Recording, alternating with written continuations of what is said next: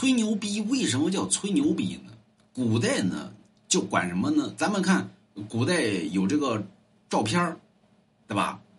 就是一个猪，对吧？这人呢对着猪那屁眼子，噗，搁那吹。你说这是干啥呢？这是啊，这叫吹猪鼻，说滚犊滚犊子啊！也有给那大腿上，是吧？啊，拉个口子啊，就给那插个管儿，噗吹。为什么叫肉皮分离？因为它的肉能单卖，它的皮也能单卖，是吧？叫吹猪皮。羊呢也是一样啊，叫吹羊皮。所以过去有猪皮法、羊皮法。那么有些人呢就认为呢，小不行，哎呀，张飞。你就能吹个猪皮，你能咋地呀？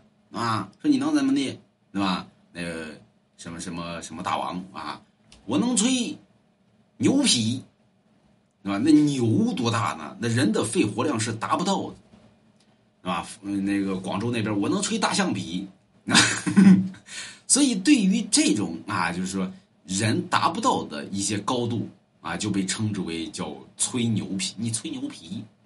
啊，就是人根本做不到，啊，叫吹牛皮，吹牛皮就搁这儿来，啊，所以古人只吹猪皮，只吹羊皮，那么买龙王家一幅字画，什么皮你都能吹。